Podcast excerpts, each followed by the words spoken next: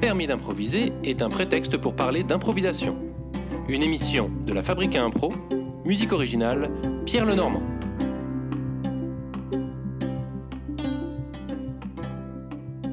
Sylvain Dagneau, bonjour. Bonjour. Tu es venu pour passer ton permis d'improviser. Ça va se passer en deux parties. Une partie théorique, une partie pratique. Mais d'abord, pièce d'identité. Qui es-tu Où improvises-tu? Alors, je suis euh, Sylvain Dagneau, j'ai 47 ans et j'improvise avec les Diabolos Nantes à Nantes. Donc. Parfait, on se connaît déjà beaucoup mieux. On va pouvoir passer à la première question. Dans la vie, quand on me demande si ça va, je réponds carrément, toujours. Oui, merci. Pas dingue. Ou c'est mon jardin secret. C'est mon jardin secret. Ah, tu, tu ne te dévoiles pas. Ben, ça dépend qui pose la question. Si c'est une question, euh, tu vois, le, petit truc, enfin la petite question au boulot qui dit euh, comment ça va, hein bah écoute, euh, ouais. Et, voilà. C'est, ça va pas très loin parce que, parce que oui, ça fait partie du, jardin secret. Après, si ce sont des, amis ou des proches qui posent la question, la réponse est tout autre. Mais d'une manière générale, je suis assez Ouais, sur la réserve en tout cas, ou d'apparence un peu joviale et un peu ouverte, mais finalement assez peu euh, dans, euh, ouais, dans, le, dans le fait de dévoiler des choses sur moi. Voilà. Sur le euh, comment ça va en particulier, qui, qui est, c'est vrai, une question qu'on pose sans forcément attendre la réponse, c'est souvent une question qu'on pose en passant et on n'a pas le temps d'entendre la réponse, ou de mm. manière générale, se livrer est un exercice difficile pour toi? Oui, voilà, c'est ça. Se livrer est, une, est un exercice euh, compliqué. Il faut que je sois bien en confiance, il faut que euh, ce que je vais dire ne soit pas ni trahi, ni en tout cas transformé, ni interprété d'une certaine manière. Donc euh, voilà, c'est quelque chose qui me demande du temps avant de rentrer dans cette dans ce lien-là qui permet de dévoiler des choses et d'être voilà, en pleine confiance dans les, dans les deux sens. Donc, euh, ouais, il y a une partie euh, de, de, de, grande réserve chez moi. Euh, voilà, sous, des, sous un, à mon avis, une couche qui est quand même assez facile d'accès. derrière, c'est quand même autre chose. Alors déjà, merci d'être venu passer le permis, sachant cela. Merci pour l'invitation. est-ce que est-ce qu'en impro, c'est plus facile? Est-ce que c'est un exutoire ou est-ce que parce qu'il faut, faut, réagir vite. Faut, Est-ce que tu mets toi dans ton jeu? Oui, oui, bien sûr. Euh, on, met, on met de soi, enfin je mets de moi en tout cas, et, mais à travers le filtre du jeu et des personnages, donc c'est autre chose. Mais on, on sait qu'on met beaucoup de, de nous-mêmes dans, dans, du jeu d'impro. Donc est-ce qu'on se dévoile à travers le jeu d'impro? Fort probablement, ou en tout cas il y a certaines, euh, certaines parties de notre personnalité qui se, qui se, qui se montrent, et c'est une espèce de petite vitrine. Maintenant, euh, on a un lâcher, un lâcher prise qui est plus ou moins graduel, ou en tout cas il y a des niveaux de lâcher prise. Et je suis pas sûr qu'à chaque impro on soit vraiment dans une, un lâcher prise total et qu'on laisse la main. moi j'aime à penser que c'est notre enfant intérieur, alors attention on va partir sur des théories un peu, mais c'est notre enfant intérieur qui prend les rênes quand on est sur scène, euh, il prend les rênes du jeu d'impro. Et donc là, on est vraiment sur de l'intime. Maintenant, ce qu'il en fait et ce que, ce que les gens perçoivent de ce qui, de ce qui ressort sur scène, ça c'est, ça c'est autre chose. C'est intéressant ça. On va, on va essayer de se connaître euh, encore plus. Vraiment, on va plonger dans l'intime. Tu vas voir, c'est déstabilisant. qu'est-ce, que, qu'est-ce qu'on mange ce midi? Euh, butternut, euh, non, courge spaghetti, pardon, euh, avec un petit peu de, viande dedans, avec du riz, voilà. C'est toi qui cuisines et, non, c'est ma chère et tante qui a cuisiné. voilà, je vais juste rajouter moi des carottes râpées et un petit peu de mâche, ce qui est quand même pas compliqué à cuisiner. Il faut juste râper, voilà. Enfin pas la mâche, mais en tout cas les carottes. Donc tu, de manière générale, tu ne cuisines pas? Si, si. C'est juste si, pas ce repas-là. Ouais, j'aime beaucoup ça. Oui, voilà, c'est juste, on se partage, on se partage les tâches. C'est sain. Qu'est-ce que, si tu avais un petit, euh, un petit bonheur tout simple à nous, euh, à nous confier, qu'est-ce que ça pourrait être? Là, en ce moment, les petits bonheurs du, du moment, là, c'est euh, c'est la musique, en fait. C'est d'écouter de la musique. Donc, voilà, les, le petit bonheur de ce matin, c'était euh, l'album 2000 de Mathieu Bogarts, que voilà, j'avais pas écouté depuis très longtemps. Et, voilà, c'était le petit, le petit moment de bonheur du jour en tout cas. On a plus de temps en ce moment pour s'offrir des, des petits bonheurs, c'est ça? Ouais, c'est un peu ça. Et je pense que quand on se confine ou qu'on se replie un peu euh, sur soi-même, forcé, euh, voilà, on va un peu dans son, dans son monde, dans son petit monde. Et, mon petit monde à moi, il est fait de plein de choses, mais la musique, euh, particulièrement depuis le début de l'année 2020, donc je pense que le confinement a beaucoup joué là-dessus. ouais, c'est vraiment un, voilà, un petit casque sur les oreilles, un petit, un petit, un, petit moment juste à soi et sur des musiques euh, qui nous emmènent à droite et à gauche euh, et, voilà, qui nous évitent de rester entre les quatre murs. Donc, euh, ouais, ouais c'est, c'est une bonne chose. Est-ce que, est-ce que ça, ça arrive dès le réveil? C'est-à-dire, est-ce que ton, ton réveil, c'est une musique, une chanson choisie, c'est une sonnerie, c'est la radio? Alors, la, ouais, la, la, musique qui me réveille est la même depuis quasiment une dizaine d'années. C'est un morceau de Civil Civic qui s'appelle Mayfield. Euh, bon voilà, je vous invite à regarder, enfin en tout cas à aller euh, écouter ce que c'est, ce que c'est et ça part, ça part tout doucement et ensuite il y a un petit peu plus de, de, corps. Euh, bon voilà, c'est et je me réveille souvent avec le sourire grâce, enfin grâce, je sais pas, mais en tout cas cette musique-là me permet d'être plutôt de bon poil. Bah, on prend note alors. Question suivante, maintenant qu'on se connaît parfaitement. J'ai découvert l'improvisation. En voyant un spectacle, on m'en a parlé complètement par hasard ou trop tard. Putain, je peux pas dire trop tard. Euh, je l'ai découvert un peu par hasard. J'ai été invité à aller euh, assister à un atelier d'improvisation en octobre 1993. Donc euh, voilà, il y a un petit moment de ça. À Nantes? À La Rochelle à La Rochelle, voilà, je faisais mes études et puis j'ai un pote qui m'a dit écoute, il y a un truc, ça a l'air sympa, on y va. Et on y est allé, effectivement c'était sympa et on est resté et on a fait voilà, les débuts de l'impro. Euh, c'était en octobre, oui, octobre 93 et puis à mon premier match en avril 94. Voilà. Je me rappelle de tout ça parce que j'ai des dates, j'ai des affiches qui traînent, j'ai des, des petits mails, j'ai retrouvé tout ça. Euh, je pensais pas que c'était si vieux, mais si c'est vieux, en fait, c'est, voilà, c'était il y a longtemps. Et en, en 93, 94, euh, il y avait beaucoup d'impro en France? Ça a commencé à, à émerger, je dirais, euh, sur, sur, l'impulsion de, de, la, de, de, de, Paris. Alors, je ne sais pas si c'est la Ludie euh, Paris qui avait balancé des petits trucs à droite et à gauche comme ça. Je suis incapable de répondre à ça. Euh, mais ça commençait à émerger et on voyait euh, apparaître quelques, voilà, quelques, quelques pubs pour aller voir des matchs d'impro. Alors pas sur La Rochelle, hein, mais sur Niort. Et puis euh, j'ai vu des matchs à Paris ensuite. ça a émergé tout doucement et surtout sous l'angle match. Mais bon, l'impro a commencé comme ça en France, donc c'est somme toute très logique voilà, on s'attendait à un boom dans les années qui allaient suivre. Je pense que le boom, il a pris plus de temps que ça à, se, faire, même si je pense que ça a été euh, croissant et régulier, une exponentielle euh, plutôt, euh, enfin oui, une courbe plutôt, je ne sais pas si c'est exponentielle justement, puisque c'est pas allé si vite que ça. Mais, mais ouais, ouais, concentré sur le match, donc on regardait nos premiers, on, regardait des interviews de, de, Le Duc et Gravel pour, pour bien comprendre ce que c'était, quelle était l'essence du jeu. Et puis, euh, puis voilà, puis après, euh, ça fait boule de neige. Et puis, euh, oui, 94, premier match à La Rochelle dans un gymnase avec plein d'étudiants. À l'époque, on laissait encore des chaussons dans les mains des spectateurs, donc c'était une catastrophe. voilà, ça a duré encore longtemps, ça, avant qu'on s'aperçoive que ça avait quand même tendance à nuire un peu à la qualité du spectacle. Qualité du spectacle. Donc on les a enlevés. On a mis des pavés de mousse. Je sais pas si beaucoup ont vécu ça. Moi, j'ai vécu chaussons, pavé de mousse, boule de chaussettes.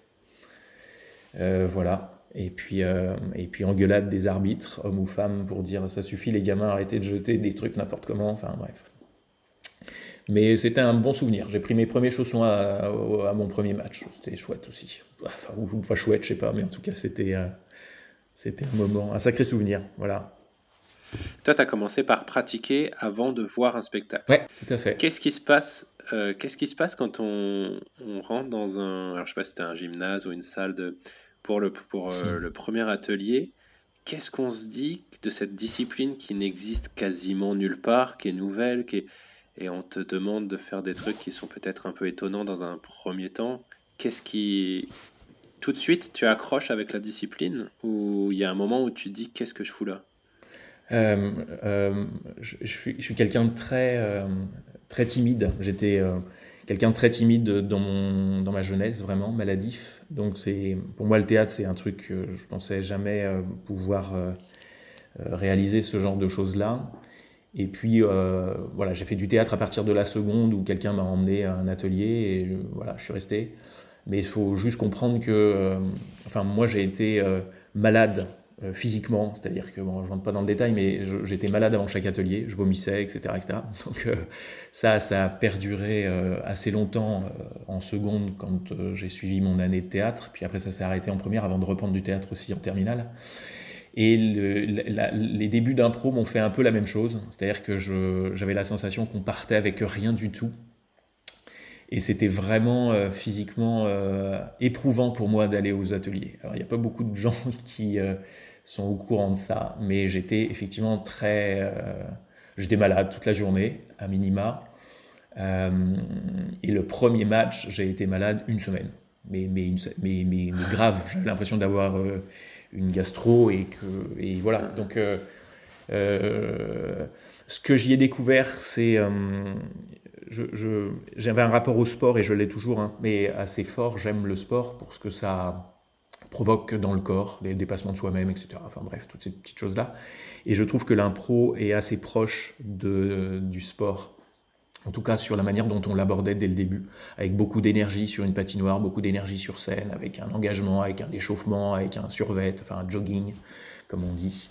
Euh, et ça, ça, reste comme ça, en tout cas pour ce qui concerne, en ce qui concerne le match. Et j'ai beaucoup aimé euh, ce, genre de choses-là. Donc, euh, voilà, c'est ce qui m'a fait perdurer et puis essayer de dépasser ces petits moments désagréables pour moi qui étaient de me dire bon, t'es encore malade parce que t'as atelier ou t'es encore très malade parce que t'as un match ce soir et que tu sais pas, t'es complètement perdu, t'as pas mangé depuis deux jours et t'es pas bien. À quoi ça sert? Et, et, en fait, après avoir passé soit l'atelier, soit le match, je retrouvais une, forme d'énergie ou d'envie de, remonter sur scène et de partager ces moments-là avec d'autres. Et après, j'ai commencé par à, aimer cette sensation de vide total, de rentrer et de n'avoir rien qu'un échauffement dans les pattes et, et puis une certaine dynamique d'esprit qui va nous permettre de, de, jouer. Et j'ai pris voilà, du plaisir. Est-ce que c'est un peu euh, sadique? Probablement ou maso? Je sais plus dans ce sens-là. Oui, c'est plutôt maso de se dire voilà, on y va, on a très peur et, et pourtant on y retourne. Euh, et à la fin, on finit par rechercher que ça. Moi, j'aime les J'aime l'impro où il n'y a pas grand-chose en fait, où on me donne juste un thème et encore. Et j'ai pas, je me suis pas échauffé avant, on me donne pas de contraintes, il y a rien. Enfin, j'aime l'impro d'instinct en fait, le truc qui va faire tag, j'ai entendu ça. Ah, ça déclenche, euh, ça déclenche euh, ces pensées-là chez moi, ça déclenche cet univers-là chez moi. Allons-y, lâchons-le quoi. Euh, bon, ce qui est soit dit en passant un peu contradictoire avec le, décorum du match, hein, qui est très finalement euh, très encadré et beaucoup moins libre. Voilà. Euh, il y a un courant de pensée qui dit euh, que c'est la contrainte, c'est de la contrainte que naît enfin que naît l'imaginaire se déclenche. Voilà, exactement. Merci. La créativité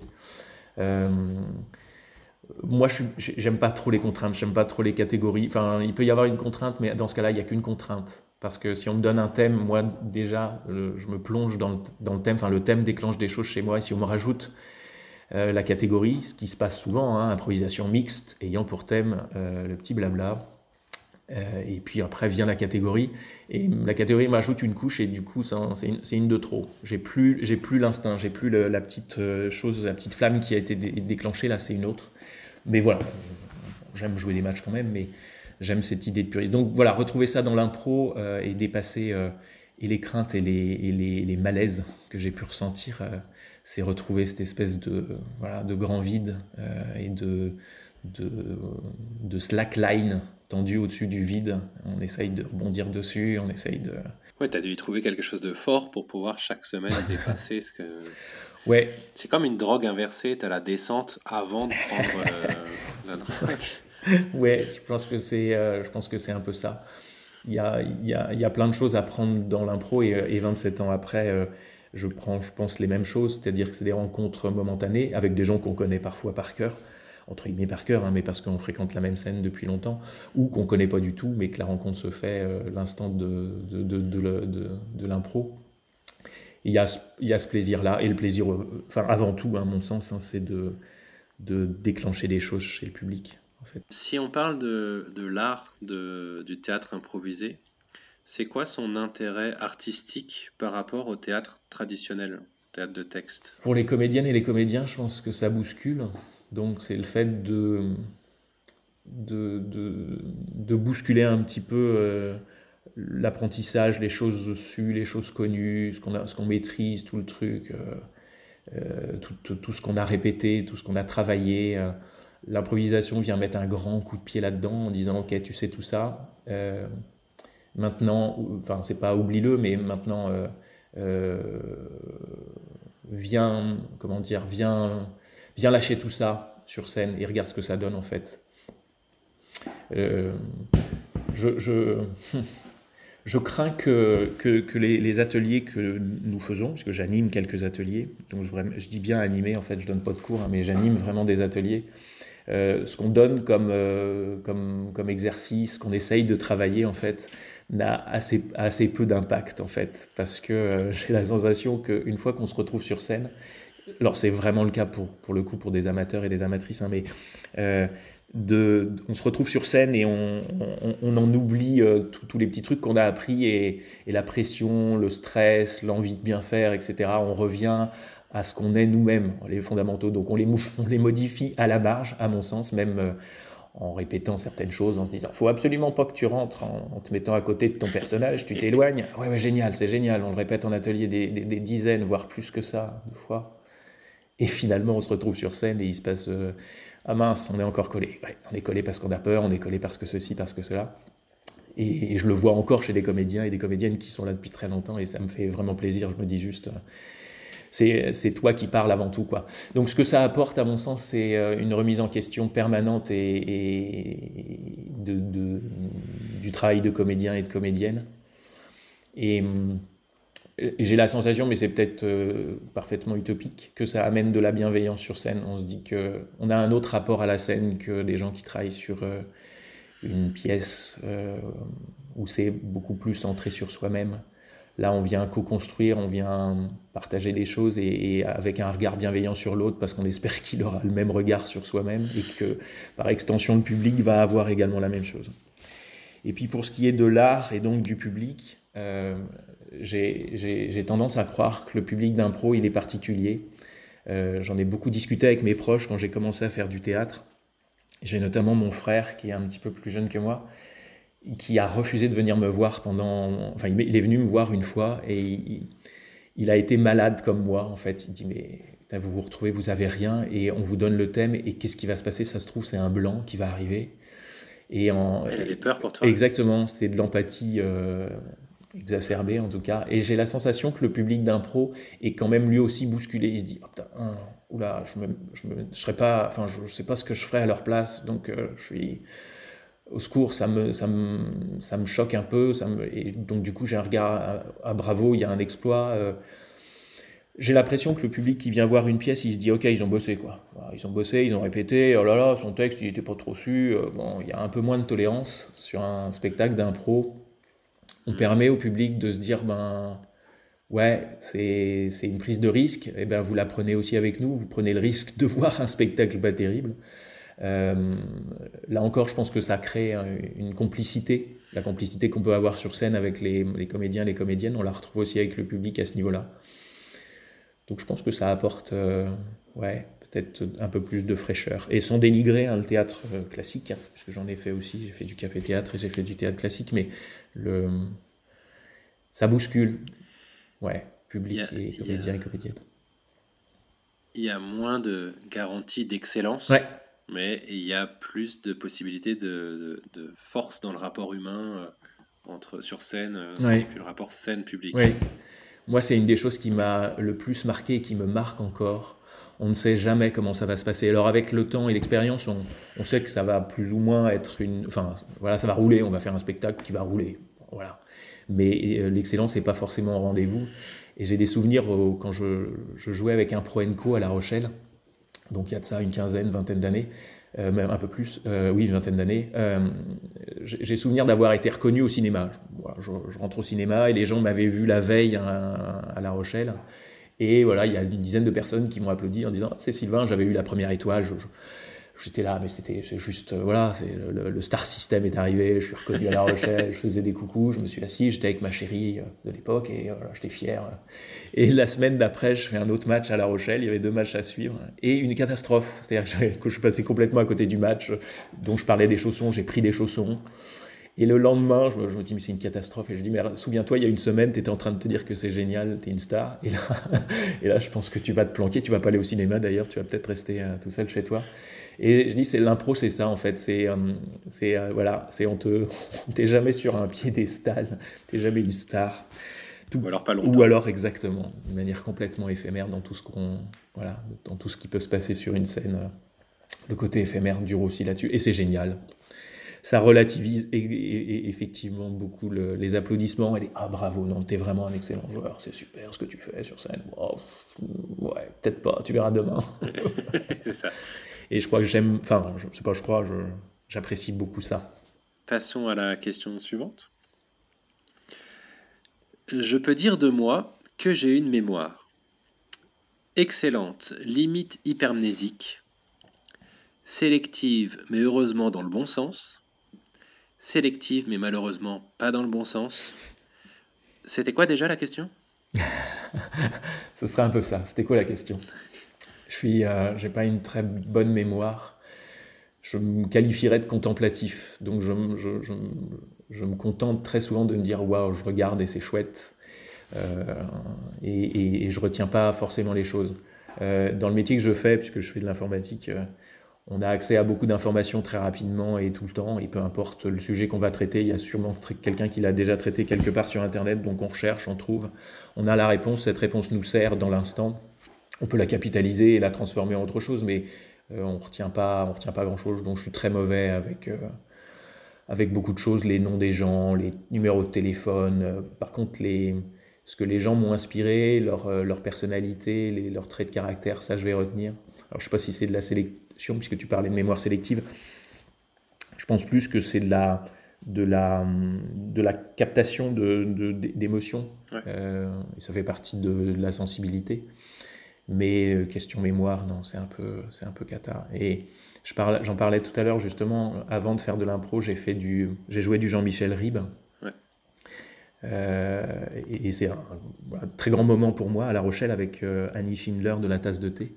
Euh, et c'était euh, ouais, une très très belle expérience, mais de, de grandes difficultés euh, pour retenir les, voilà, les textes. C'était, c'est pas quelque chose de, de, facile pour moi. Donc voilà, je pense que l'impro, enfin, de diriger vers l'impro, est une bonne idée. Et pour se rappeler des moments, c'est-à-dire, est-ce que tu te souviens de, des moments que tu as joués, des, des, bons moments, des mauvais moments mm. de, Tout ça, c'est des choses qui restent en mémoire ou qui, c'est pareil, c'est passé à la trappe? Non, ça, effectivement, tu as raison. C'est, je suis pas sûr que je puisse me rappeler de tous les bons, enfin tous les bons moments ou tous les mauvais moments, mais il j'ai des flashs, j'ai des, euh, j'ai des flashs. Donc non, ce qui reste, euh, ce qui marque reste en fait. Voilà, les, les, les, les déceptions comme les, euh, comme les petites victoires. Donc oui, ça reste. Les deux. Il n'y a pas juste les bons, juste les mauvais. Tu as tout gardé. Ouais. Ouais. Ouais, et puis euh, c'est associé à des odeurs, c'est associé à des, à, des, à des sons, à de la musique, justement, j'en parlais tout à l'heure, ou à des sons euh, ambiants. Mais euh, non, non, les deux, ouais, les deux sont, les deux sont présents. Et si on essaye de convoquer quelques flashs, là, mmh. C'est quoi, le... essayons, c'est quoi le meilleur spectacle que tu as vu ou dans lequel tu as joué? Alors le meilleur spectacle, je vais, je vais, je vais faire deux, deux, témoignages. Le meilleur spectacle que j'ai vu, c'est un match euh, des Québécois contre les gens de euh, la Ludi, il me semble, à Poitiers, un grand, grand match organisé où il y avait François-Étienne Paré euh, qui jouait, par exemple, qui est un joueur à qui j'ai remis la première étoile, parce que c'est moi qui donnais les étoiles ce soir-là. Et j'ai vu une impro qu'il a joué avec quelqu'un qui s'appelle Guillaume, dont j'ai plus le nom, un joueur extraordinaire sur Niort Et ils ont fait un espèce de remake de, de enfin un remake, quelque chose qui ressemblait beaucoup au Petit Prince de Saint-Exupéry.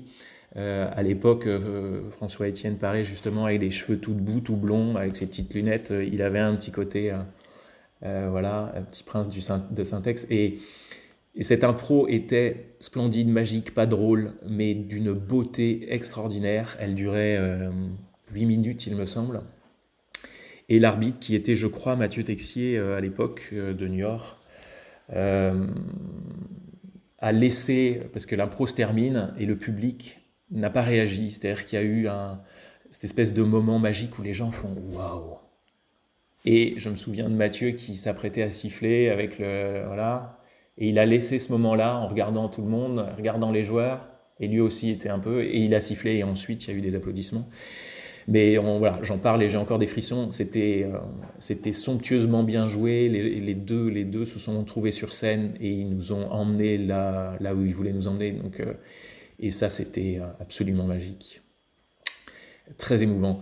L'autre témoignage, c'est une, impro qu'on a faite à Saint-Georges-des-Coteaux avec les Diabolonantes, les, les, tout premiers Diabolonantes. Donc, je parle de ça il y a une vingtaine d'années. Et on a fait une improvisation avec euh, Damien Gourmelet. Je le cite, j'en citerai pas beaucoup de monde parce que j'ai peur d'oublier les gens, mais c'est Damien, il fait plus d'impro, donc je suis même pas sûr qu'il regarde cette vidéo. Mais on a fait une des plus belles impros à mon sens. Euh, voilà, moi j'étais un instit euh, et qui accueillait dans sa classe un repris de justice, enfin quelqu'un qui était en réinsertion. Et cette personne en réinsertion a fait de la prison pour pédophilie.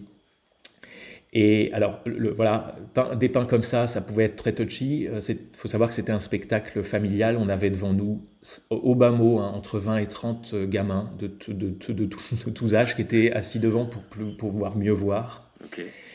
Et je commence l'impro, je viens parler à ma classe, ma classe qui est le public, et je leur, euh, voilà, je leur raconte un petit peu ce qui va se passer, qu'on va accueillir Michel, qui est repris de justice.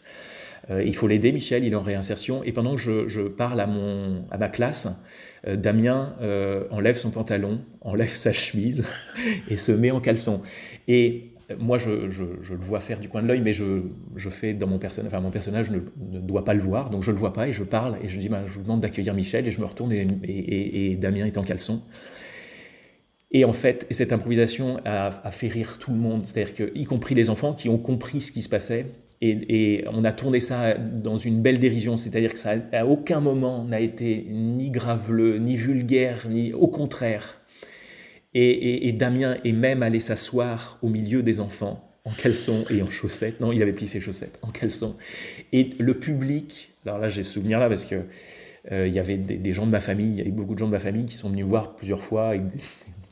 bon, et là les gens pleuraient de rire. C'est-à-dire que il n'y avait pas de malaise, c'était pas possible. Et, là, c'est un grand moment.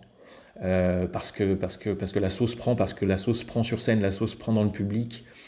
Et voilà, après, j'ai d'autres, mais celle-ci m'a marqué profondément. J'avais un rôle de. Je, servais les plats, hein, vraiment, hein, dans, cette, dans, cette, dans cette impro, et, et ça m'allait très très bien.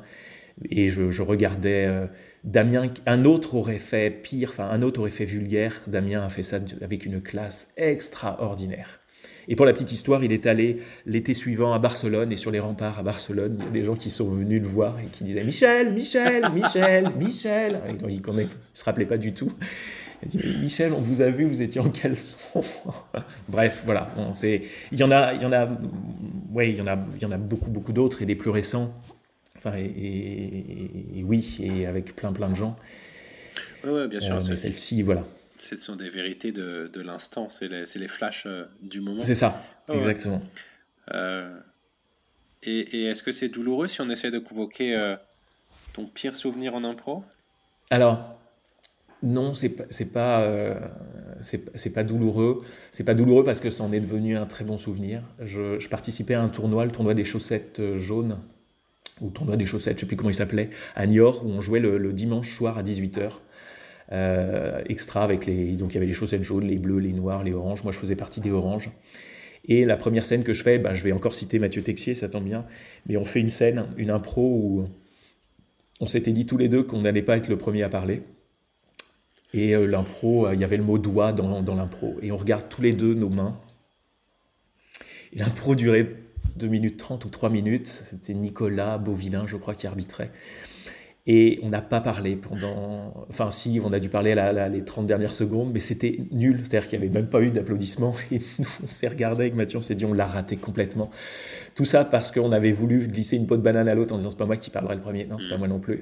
Et on aurait pu faire une mime. Voilà, on aurait pu passer à autre chose. Et, mais non, on est resté focalisé là-dessus. Donc, on a regardé nos mains pendant deux minutes. Oh, ça ressemblait à rien. C'était une catastrophe. Donc, je la cite souvent et comme mon repère de. Mais c'est drôle, voilà. On en reparle avec Mathieu. Euh, et oui, c'est une, expérience très drôle. Euh, oui, c'est la différence entre la peau de banane, à quel moment il faut passer à la suite, à quel ben oui, c'est ça, parce que le spectacle doit continuer quand même. C'est-à-dire que la, la, blague est bonne, mais euh, il faut aller plus loin que ça, il faut la dépasser. Là, ça n'a pas été, ça pas été le cas. Bon, ça va, si c'est pas douloureux, tout va bien.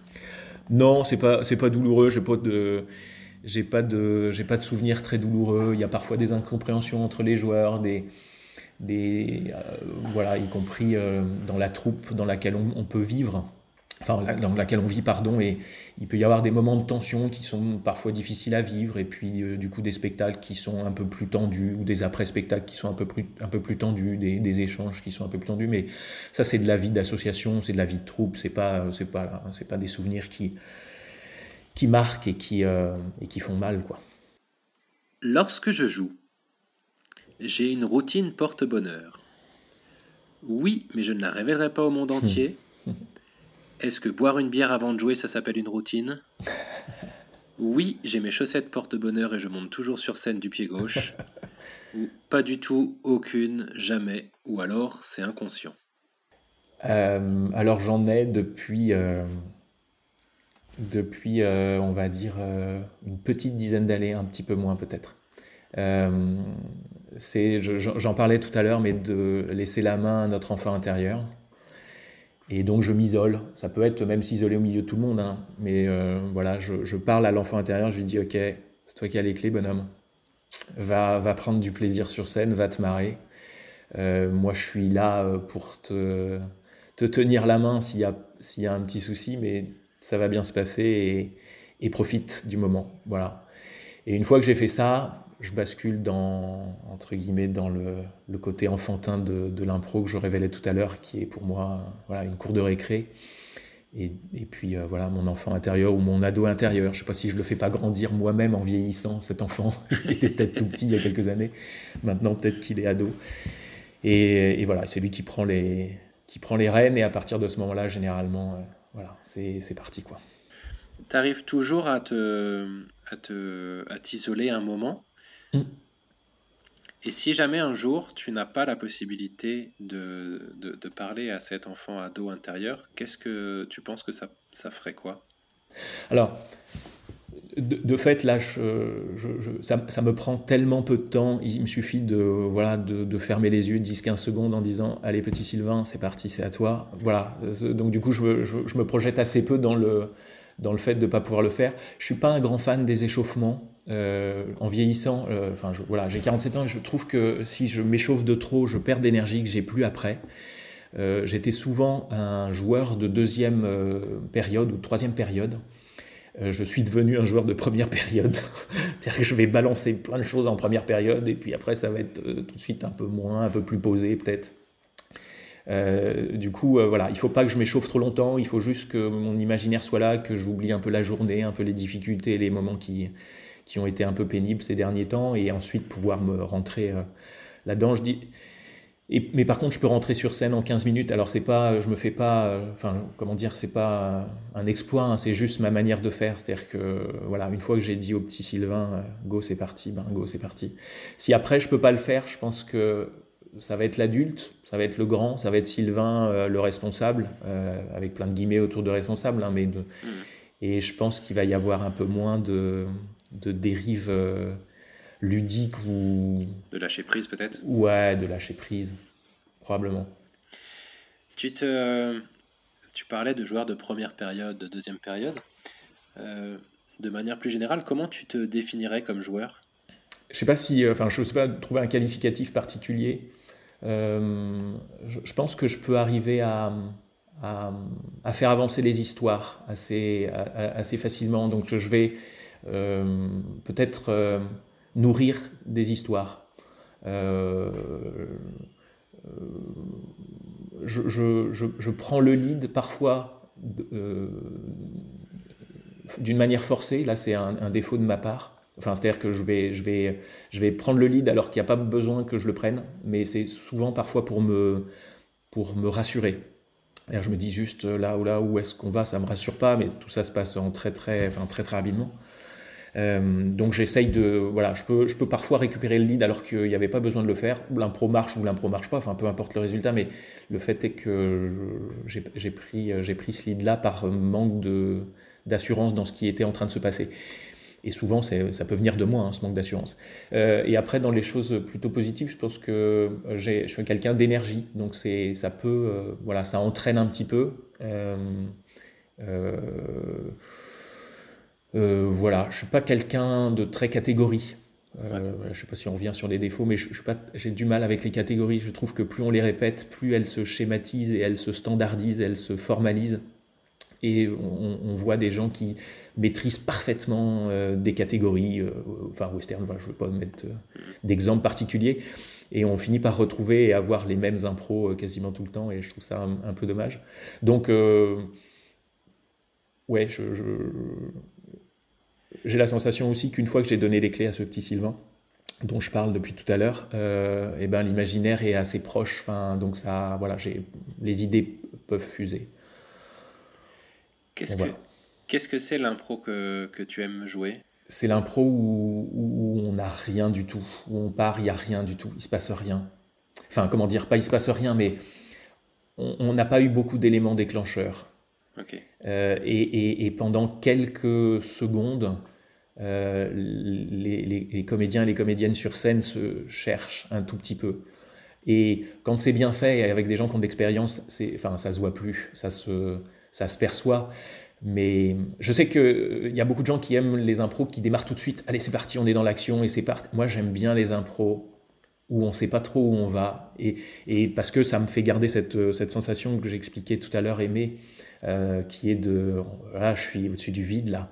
Et eh ben gardons, allez, je mets encore un pied au-dessus du vide et, du coup, je sais pas trop où on va, où est-ce qu'on va, où est-ce qu'on va. Et à un moment donné, paf, on retrouve la, la slackline de tout à l'heure et on a les deux pieds sur la slackline et on avance. Mais ce petit temps-là, je l'aime. Et ces impros-là qui démarrent comme ça et qui peuvent bien se terminer ou pas bien, peu importe, mais quand elles se terminent bien après, je me dis waouh. Ouais, j'aime le, j'aime le non-cadre, j'aime le libre, j'aime l'impro qui euh, dit allez, c'est parti et qui euh, peut durer une minute ou, ou, 16 parce qu'elle a, elle a entraîné beaucoup de choses et, et voilà, j'aime ouais, j'aime l'impro vraiment euh, totalement libre. Euh, voilà, et sans, sans contraintes, sans catégorie, sans, sans décor matériel fort, enfin bref, voilà, juste la, l'essence même de, de ce qu'on fait, l'imaginaire qui se déroule devant nous à 2, à 3, à 4, à 7. Ouais, c'est ça. Le nectar. ouais. Alors attention, dans la prochaine question, il y a potentiellement un placement de produit glissé très subtilement. Si je veux voir de la bonne impro, je vais à la fabrique à impro, évidemment. Il faut l'avouer, la plupart du temps, je la trouve à la fabrique à impro. Je regrette beaucoup de ne pas pouvoir aller plus souvent à la fabrique à impro. Ou, mea culpa, je ne suis jamais venu à la fabrique à impro. Alors, pour répondre à la question, je suis venu euh, une fois. Et, et puis après, euh, je vais être très franc, parce que je l'ai je l'ai été, je l'ai expliqué comme ça aussi au Diabolo Nantes. J'ai eu euh, un petit peu peur quand la, la fabrique à impro euh, s'est créée. Euh, j'ai vécu l'expérience de l'improvidence à Lyon, enfin vécu de loin, à l'époque où le, petit microcosme d'improvisateurs et improvisatrices que, voilà, commençait à grossir. quand Improvidence est né à Lyon, il y a eu des craintes, et des craintes parfois justifiées, de, que, que ce lieu qui centralise des spectacles d'impro chasse un peu les troupes des autres lieux d'impro. Euh, et, puis au final euh, fasse fermer euh, ou, disparaître des, petites, troupes d'impro, voilà, qui sont très nombreuses à Nantes encore. Et du coup, j'ai souvent dit au Diabolo Nantes, faites attention à garder quand même, ou faisons attention à garder quand même notre, indépendance par rapport à, ce, type de lieu. Euh, et, euh, et, que je trouve, euh, dont, je trouve la, présence sur Nantes indispensable réellement, mais pour une approche très professionnelle de l'improvisation, c'est-à-dire pour y voir vraiment des spectacles, des grands spectacles, des chouettes spectacles d'impro faits, animés, construits, conçus et joués par des, par des professionnels. et, et, moins pour le côté amateur. Mais c'est une vision qui, voilà, qui est très personnelle. Hein. Euh, oui, oui. Après, blague à, blague à part, c'était surtout, euh, enfin, c'était pas forcément sur la fabrique à impro, mais comme tu le dis, c'était euh, sur les lieux dédiés à l'impro. C'est ça. Qu'est-ce que la question déguisée, c'est qu'est-ce que, en quoi c'est intéressant ou en quoi est-ce dangereux d'avoir un lieu dédié à l'impro dans, dans, sa ville? C'est ce que tu viens de commencer à, à dire. C'est ça. Donc, euh, ce qui est chouette, c'est que euh, ça permet de voir des spectacles qu'on ne pourrait pas voir ailleurs, parce, que votre salle est, vraiment très bien, je, le redis, elle est très bien faite, vous en avez fait un joli lieu, ce qui n'était pas évident, vu la forme, vu le, truc, il y a eu un sacré boulot, et vous avez bien réfléchi, ça ressemble à des petites salles de stand-up, c'est probablement ce que vous, avez voulu faire, et je, moi j'apprécie euh, j'apprécie le, lieu. Donc ça, ça permet voilà ce genre de choses là et de se dire j'ai envie de voir un spectacle de qualité. En fait dans la projection moi c'est ce que je me dirais. Je me dis tiens j'ai envie de voir un spectacle de qualité. Je sais que je vais aller voir euh, un tel et, une telle qui joue ce spectacle là je sais que je peux le voir ici. Et puis après le, côté qui m'inquiète un peu c'est de voilà de centraliser où les gens et le public se disent tiens je suis à Nantes. Eh ben fabriquer un pro ah oui, mais il y a aussi euh, bar chez mon oncle, il y a aussi euh, voilà tel truc ici, etc. etc. Est-ce qu'on a encore de la visibilité? Je, vraiment, je. Est-ce que tu as l'impression que c'est. Alors, bon, là, c'est depuis qu'on a ouvert, c'est compliqué. euh, c'est pas nous qui avons fait le, le, plus de mal au, spectacle vivant, mais est-ce que tu as l'impression que sur les quelques mois, on a eu le droit d'ouvrir, euh, on a euh, empêcher l'impro de se faire euh, ailleurs Non, je peux pas, je peux pas le dire. Je l'ai pas, je l'ai pas surveillé comme euh, comme le lait sur le feu en me disant ah, ah je vous l'avais bien, dit, etc. Tu vois, je, je, suis pas du tout dans cette approche-là. Et, je souhaite, hein, autant je suis très franc sur la sur ce que je peux, je peux penser par rapport à, aux troupes amateurs, autant je vous souhaite de réussir vraiment. Hein. C'est-à-dire que c'est c'est il y a, y, a, y a, de la place pour ça et, et, et votre énergie, enfin l'énergie que vous y mettez et la qualité de ce que vous voulez euh, faire, euh, moi m'incite à dire euh, vraiment bonne chance, bonne chance à vous. Mais donc non, j'ai pas surveillé. Je pense que c'est et puis Improvidence, ça, ça avait mis un peu de temps, ça avait mis 2-3 ans avant de se dire oulala, là, il y a quand même un peu eu des dégâts entre guillemets. Hein. je, ne blâme ni personne, hein. je suis pas en train d'accuser. Enfin, je veux pas me faire je, voilà d'ennemis. Enfin, il n'y a pas d'ennemis, c'est juste de me dire attention, zut, on a peut-être perdu des lieux qui, qui, qui, qui, faisaient jouer de l'impro euh, et il n'y en a plus parce qu'il n'y a pas la place. Je ne crois pas. Et, dans les, chez les Diabonantes, il y a eu des, échanges comme ça et les gens disaient mais de toute façon il y a de la place, il y a de la place pour tout le monde et, et, et fort, fort probablement. Après moi je pense qu'il faut sortir un petit peu de Nantes aussi. C'est-à-dire qu'il y a beaucoup de choses nanto-nantaises. Et il faut un peu aller ailleurs parce qu'il y a d'autres gens ailleurs, parce qu'il y a d'autres lieux euh, magiques ailleurs. Voilà. Qu'est-ce qui te fait, toi, te déplacer pour voir un spectacle? Est-ce que c'est euh, c'est parce que les copains jouent dedans? Est-ce parce que c'est l'affiche? Est-ce que c'est le pitch? Est-ce que c'est la réputation des gens qui le jouent? Est-ce que parce qu'il n'y a rien de mieux à la télé? Alors, je, vais avouer que je ne vais pas voir beaucoup de, de spectacles d'impro depuis euh, quelques années là. En fait, j'ai assez peu de temps disponible pour moi, donc quand euh, c'est disponible, je préfère aller, enfin, être sur scène, j'espère, enfin, ou, ou, être dans un environnement d'impro, mais mais pas forcément aller voir un spectacle d'impro. Il y a des gens qui me font déplacer, il y a des gens que j'aime beaucoup. Euh, sur Nantes, euh, je vais je vais pas les citer parce que ça veut dire que, si je cite pas les autres, euh, ils vont se dire ah, bien sûr, bref, donc coup, mais il y a effectivement ça peut être une personne qui va jouer. Ouais, ça va être plus plus ça. moi, j'aime les. Alors, chez les professionnels, ou en tout cas les gens qui en ont fait vraiment un. J'aime retrouver quand même la flamme euh, comment dire, l'espèce de l'innocence du jeu euh, d'amateur ou d'amatrice. Euh, je suis vraiment intéressé par ça. Si je l'ai pas, et il y a des gens qui jouent très très bien, qui sont, qui sont monstrueux, mais qui je trouve, mais c'est uniquement mon avis, hein, ont perdu un peu cette flamme-là. Ou ils l'ont perdu, en tout cas sur les spectacles que j'ai vus, et je me suis dit, ah zut, c'est tellement bien fait, c'est tellement chouette mais il n'y a pas. Alors, je vais revenir sur cette histoire d'enfant intérieur, quoi, mais je pense que tu as mis une calotte à l'enfant intérieur et tu lui as dit écoute, tu laisses faire papa, ou tu me laisses faire moi, c'est moi qui prends les rênes, je vais intellectualiser le truc, tu vas voir, c'est nickel, c'est chouette. Bah ouais, c'est chouette, sauf que mince, il manque le truc qui pétille, le truc qui fait bafouiller, le truc qui fait décrocher, le truc qui fait euh, que je suis pas placé comme il faut, que j'ai pas parlé assez fort, que machin, etc., mais que j'ai vécu mon impro. Euh, c'est trop propre. Ouais, c'est trop, c'est trop carré, quoi. Mais, mais, mais, mais voilà, il faut aussi ces spectacles. Il y a des spectacles qui demandent ça. Hein. Il y a des spectacles très exigeants, euh, des formules très exigeantes qui demandent vraiment une rigueur. Je suis probablement incapable, moi, d'avoir sur certains spectacles où ça me ferait peur d'y aller en me disant, bah, est-ce que tu vas vraiment jouer? Est-ce que, du coup, il y a de la place pour l'enfant intérieur?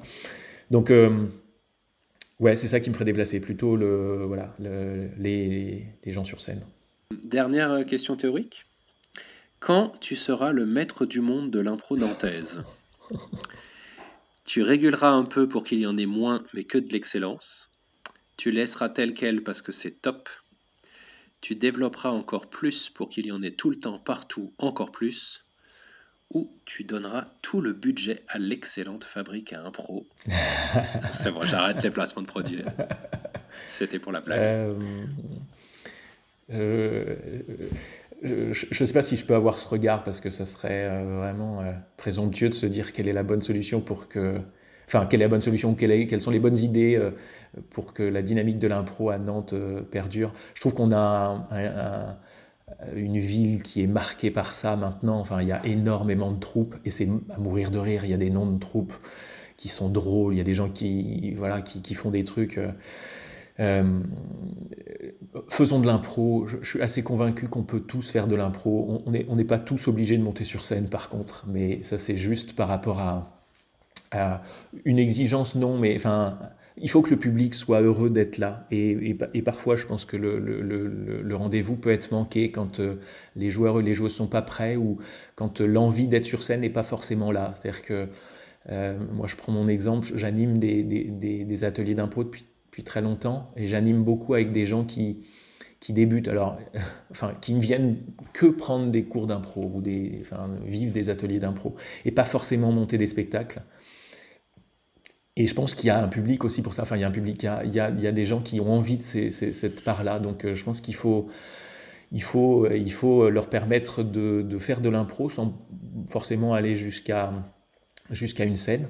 Euh, et, pourtant en être heureux euh, pour ce que c'est de partager ces instants-là entre eux. Euh, et, voilà. Donc moi, j'y toucherai pas beaucoup en fait. Je, je, je, dirais à la fabrique à impro, faites de la qualité, donnez-nous de la vraie qualité et, peut-être que on peut aller s'essayer dans les bars et faire des choses un peu moins qualitatives ou aussi qualitatives, mais en tout cas qu'on ouais, qu'on qu'on investisse aussi des lieux. Je trouve que, enfin, il y a, y a, plein de lieux. On a beaucoup joué dans les médiathèques avec les Diabolos Nantes. On le fait encore un peu, mais Covid à part, mais euh, ce sont des lieux. Il faut, il faut aller mettre de l'impro ou là où ça semble pas logique d'en avoir, à mon sens. Donc euh, voilà, peut-être que je dirais, ben, encore plus de troupes, je sais pas, mais en tout cas bouger, euh, aller, aller jouer partout où c'est possible de jouer. Qu'est-ce qu'on voit pas assez en impro dans des dans des spectacles, j'allais dire, mais pas forcément. Je vais, je vais, je vais faire le vieux con. Euh, on voit. Euh, j'ai assisté à des, à, des matchs d'impro, que ce soit en tant que joueur ou en tant que public. Donc je disais dans le public moins maintenant, mais j'ai pu en voir et j'en ai fait euh, pas mal de matchs. Et on dénature parfois le décorum d'un match. et je pense que c'est autant on peut aller faire n'importe quoi avec un cabaret sans limite. Et je le disais tout à l'heure, hein, c'est ce que j'aime moi. J'aime ces impros libres autant un, match d'impro ou même un catch d'impro, il y a tout un décorum à respecter et, ce serait chouette. Euh, et, le décorum, il commence avant tout par un, MC ou une EMC de qualité, un arbitre ou une arbitre de qualité, mon Dieu, ça fait tout. Euh, et, ensuite de la musique, live si possible. Et après, euh, alors une patinoire, pas une patinoire, je, je vais peut-être pas aller jusque-là, mais je dirais que une certaine rigueur et un respect de, de ce qui fait qu'on joue de l'impro en France, c'est le, c'est, c'est le match. Et je le, je le, je le mets pas au-dessus de, de, de toutes les expériences d'improvisation, Ah mais quand on doit le faire, euh, j'ai vu tellement de matchs, euh, ou, ou même des affiches, à une époque ça se faisait beaucoup. Match d'impro au Louis Blanc, ah oui, ouais. Enfin, c'est- ou la Rotonde, ou match d'impro euh, dans un bar, non. Enfin, un match d'impro, il y a tout, il y a, tout. Et, un match d'impro, l'EMC sera aussi arbitre. Bon, bon, c'est voilà, un peu peut-être un regard un peu, un peu de puriste euh, là-dessus, mais, euh, mais mm, ouais, je pense que c'est important. Puis après, ça met les joueurs et les joueuses dans des conditions, c'est du billard, on joue, on est encadré, on sait que l'arbitre euh, va nous aider, on sait que le MC va être là pour relancer, on, sait que la musique derrière va nous porter. Ouais. Respecter les règles du jeu. Ouais, respecter les règles du jeu, ou alors si on ne les, res- on les respecte pas, ne pas faire une pâle copie de ce qui, d'autre chose en fait. Voilà, d'inventer complètement un spectacle. On dit que c'est même plus possible d'inventer une nouvelle formule, tant il y en a eu des formules d'impro. Et je, je- je crois à ça. Par contre, euh, il y a des formules très simples et qui marchent très très très bien. Donc, euh, mais oui, respecter les, les paradigmes, les fondamentaux. C'est quoi ton spectacle idéal? Euh, ce qui me vient en tête, c'est les, les appartes impro qu'on joue, euh, qu'on a joué ou, chez des particuliers. On se retrouve, on est 30 ou 40 dans un salon. Euh, On se retrouvait, on se retrouvait. on se retrouvait, ouais, on se retrouvera. Euh, et, et ils sont tous serrés. Il y a, il y a de la famille, il y a les voisins, il y a et nous on a un bout de scène qui est entre euh, le piano qui a été rangé sur le coin, euh, la table basse euh, et l'armoire normande du salon.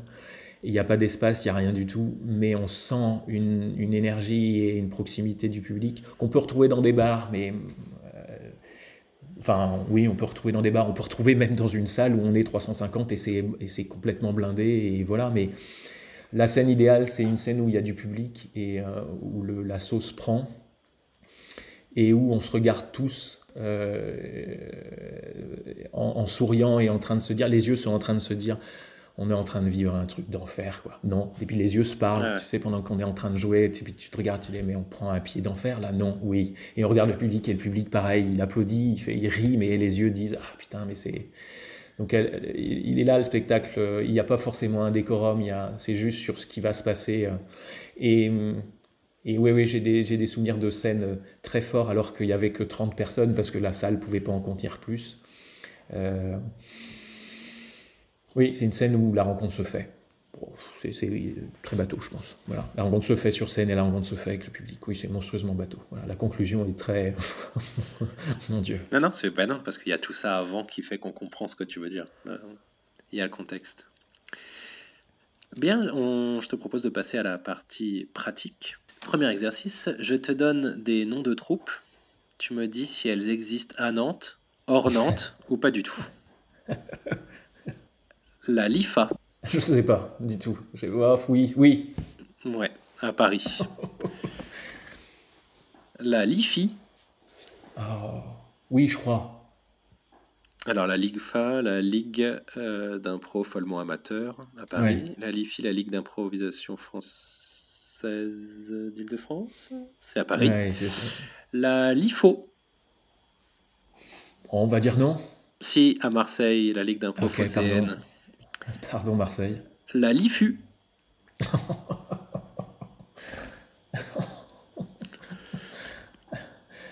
une ville qui commence par U qui s'appelle Oustaritz euh, dans le Pays Basque. Oustaritz, mais non, non, on va dire non. non, non, non, non, non. Ok, cool. Euh, les arséniques, Oui. Alors, je sais pas s'ils existent encore, pardon avec le Covid, pardon avec tout ce que j'ai dit sur les troupes qui peuvent mourir, machin. Donc, je sais pas, mais oui, oui, je, oui, je pense. ouais, Ah, ouais, oui. à Nantes, Oui, absolument. Deuxième épreuve. Euh, je te donne un thème, tu me donnes un caucus? Ok. Décision demain. Euh, c'est un, un, un jeune ado enfin, qui, qui va passer son bac demain. Euh, et il discute avec ses parents, il dit, euh, c'est un très bon élève, tout va bien, etc. Mais la, veille d'aller passer son bac, il dit, en fait, euh, je veux partir avec Mathilde, ma chérie. et on veut partir aller vivre à Barcelone. et sa mère lui dit passe ton bac d'abord et c'est demain. Et, voilà. Et donc il y a une, discussion qui se fait et ensuite voilà, il donne ses arguments pour les pour et les contre. Et à la fin, il part. Ah, on a même la fin. Ouais. Enfin, faut, on va se diriger vers ça, en fait. L'objectif est que de toute façon, il passera pas son bac. Enfin, en gros, c'est ça que j'ai en tête. La bonne idée de Marlène Croybois. C'est euh, une, une femme qui fait partie d'un club euh, du troisième âge. Euh, et qui, voilà, c'est un, un, club assez, pardon, euh, pardon pour le bruit, un club qui, euh, juste des gens qui se rencontrent et ils donnent des idées et, en fait elle, va donner une idée euh, absolument extraordinaire. C'est c'est d'aller de, de, de, tous faire de, la Zumba devant public en fait. Voilà, elle va organiser ça et elle va motiver tout le monde. ils vont s'entraîner et s'échauffer pour partir jouer à ça. ok d'herbes et de fleurs. Hmm. Euh, c'est un arbre qui est au milieu d'une prairie, c'est le seul arbre qui reste en fait. Euh, le remembrement est passé par là et c'est un vieux chêne euh, qui ressemble pas à grand chose et il n'a pas été démonté parce qu'il il est à côté d'un poteau téléphonique et donc ça aurait été plutôt dangereux de le couper et donc on le laisse tranquille. Et il veut essayer d'en de, de, finir voilà, parce qu'il ne voit pas d'intérêt de, de, rester en vie. Et il attend la foudre. Donc euh, voilà, il va tout faire, euh, tout, ce qu'il faut pour essayer d'attirer la foudre et se faire prendre, enfin avoir des conseils à droite et à gauche de d'animaux qui pourraient passer par là, de plantes, pour dire ok comment comment on atteint cet objectif-là. Et il mourra pas. Enfin bref, à chaque fois je raconte la fin, mais voilà, la foudre va le rater. Enfin bref, c'est l'idée c'est pas d'en faire un drame, ça commence pas très bien, mais c'est de faire dire non, tu vas rester. Et enfin, Merci, au revoir. C'est un pot de départ dans une entreprise et euh, c'est euh, euh, quelqu'un qui a été le souffre-douleur pendant toute sa vie d'entreprise. Donc il a passé près de, près de 40 ans dans la boîte et il règle ses comptes avec absolument tout le monde. Voilà. Et c'est plutôt un, monologue en fait. Hein. Il va être tout seul euh, sur scène et il commence en étant très, très intimidé et tout tremblant parce qu'on s'est foutu de sa gueule tout le temps. Et il va reprendre point par point tout ce qu'il a pu vivre. Et il va défoncer tout le monde. Trop bien. Bien, eh bien, je vais maintenant délibérer. Est-ce que je vais pouvoir continuer à faire de l'impro?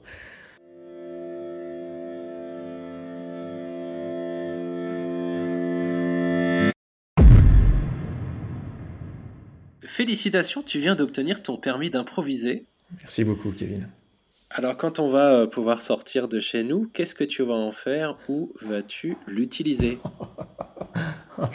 Peu importe, donnez-moi un lieu, donnez-moi des gens, peu importe. Je, suis prêt à même aller jouer à la fabrique à impro euh, sans aucun problème. non, non, mais effectivement, euh, ouais, peu, importe qu'on puisse retrouver les gens. Euh, qu'on aime sur scène euh, et, puis euh, partager des choses avec le public. voilà, redonner de la vie au spectacle qui ne demande qu'à vivre. Donc, oui, oui. Hâte, peu importe où. Merci Sylvain.